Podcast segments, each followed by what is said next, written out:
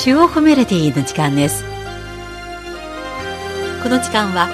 皆さんと一緒に音楽の翼に乗って中国音楽の世界を巡ります。ご案内は私皇居です。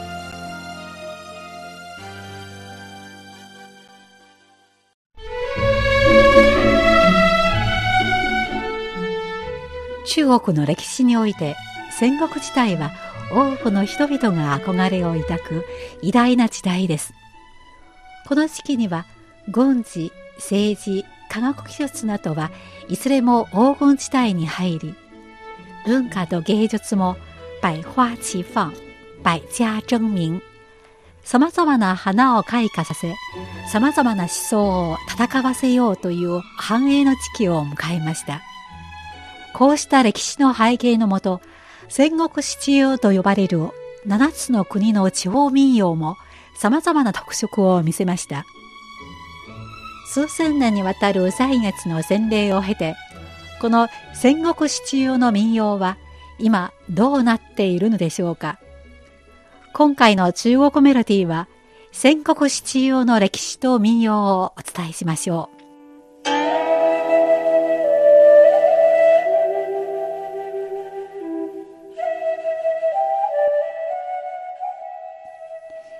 今から2000年前の春秋戦国時代は多くの思想家や政治家、名士が活躍した偉大な時代です。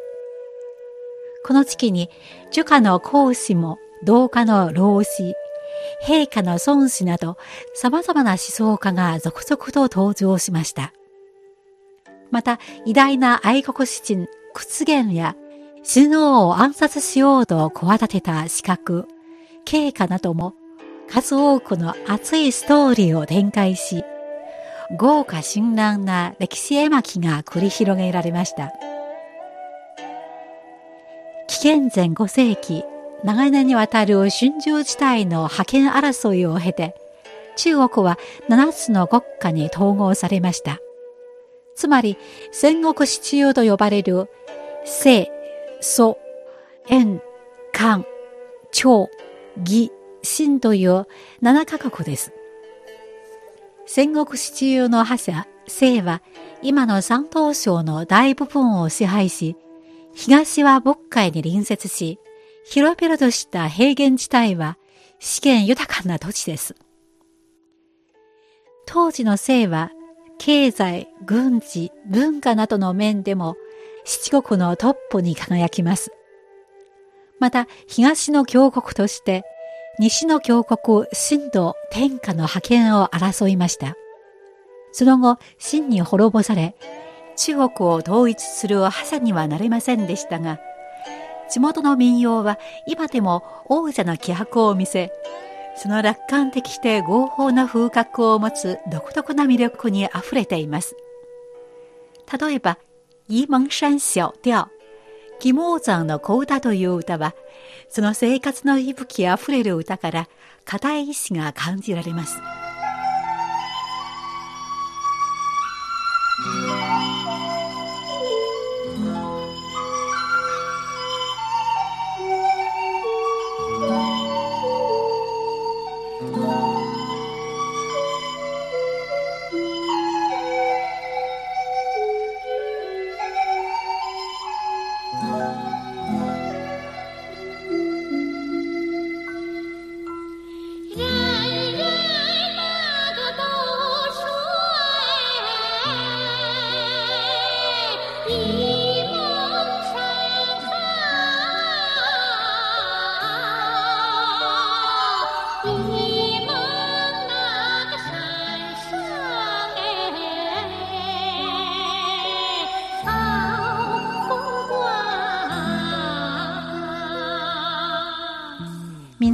疑問山はいいところだという。疑問山は景色が素晴らしいところ。青い山と緑の川がなんと美しいのだろう。風が吹き、稲の香りが漂う。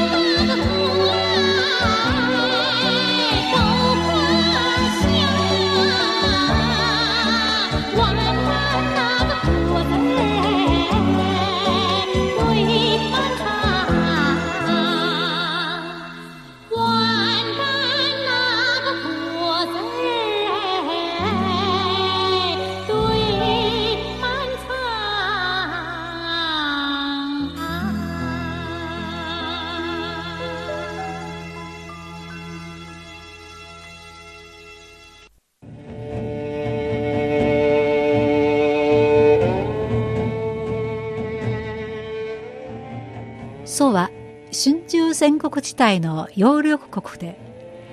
長古中領を支配し戦国時代には七葉の一つに数えられました。蘇は現在の湖北省湖南省を中心とした広い地域を領土とし春秋時代の五派の一つとして知られています。戦国時代に最初五期によって改革を実施し再び強国へと舞い戻りました。当時滅秦必楚秦を滅ぼす国はきっとそうであるという一節が広く流行したことがありこのことから祖は秦の最大のライバルであることがわかります。しかし結局秦王の姓は将軍王翦と共に60万人の部隊を派遣して宋を滅ぼしました。蘇が秦に占領された後その名士人屈原は国を思いながら川に身を投げて自殺しました。屈原が戦国時代の祖で歌われた詩を集めた詩集「祖辞」は地元の民謡の発展に大きな影響を及ぼしました。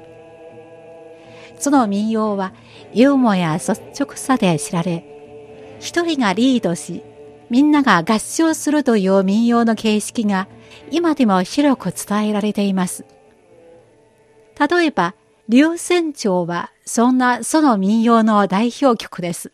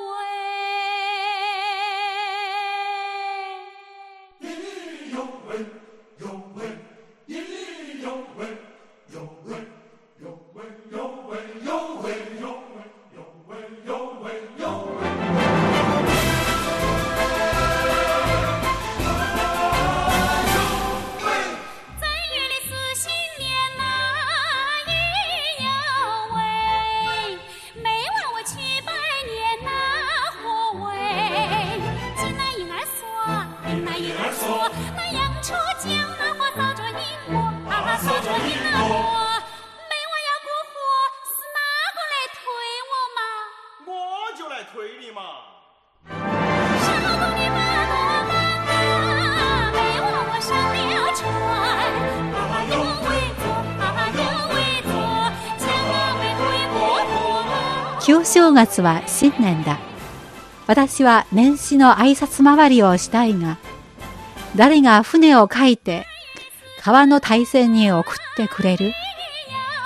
私が送ってあげよう。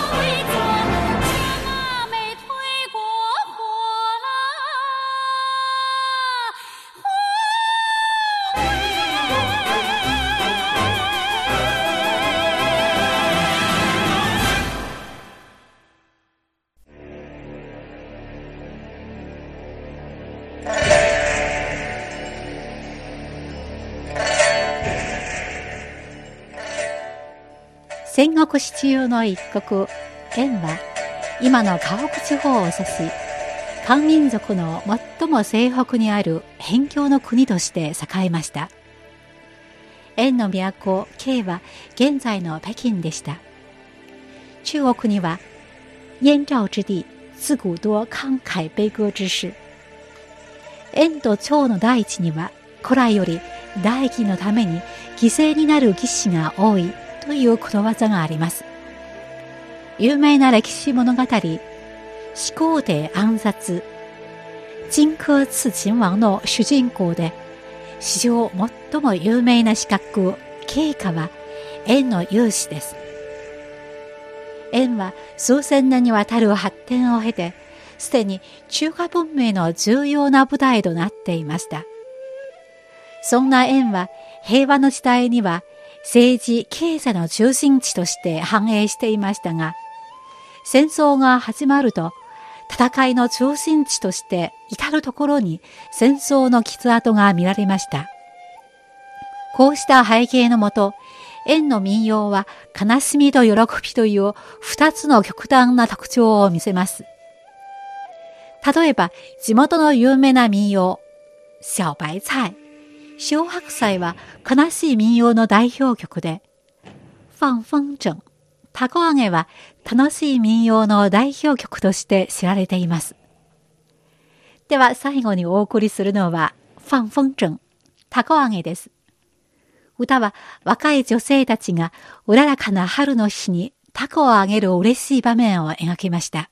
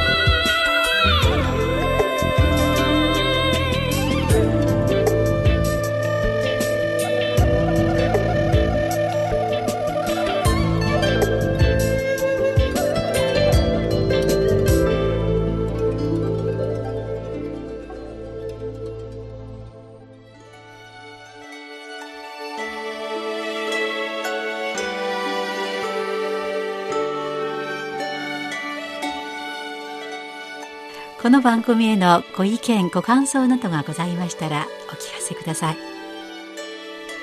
宛先は郵便番号10040中国国際放送局日本語部中国メロディーの係です。メールの方は nihao ニーハオ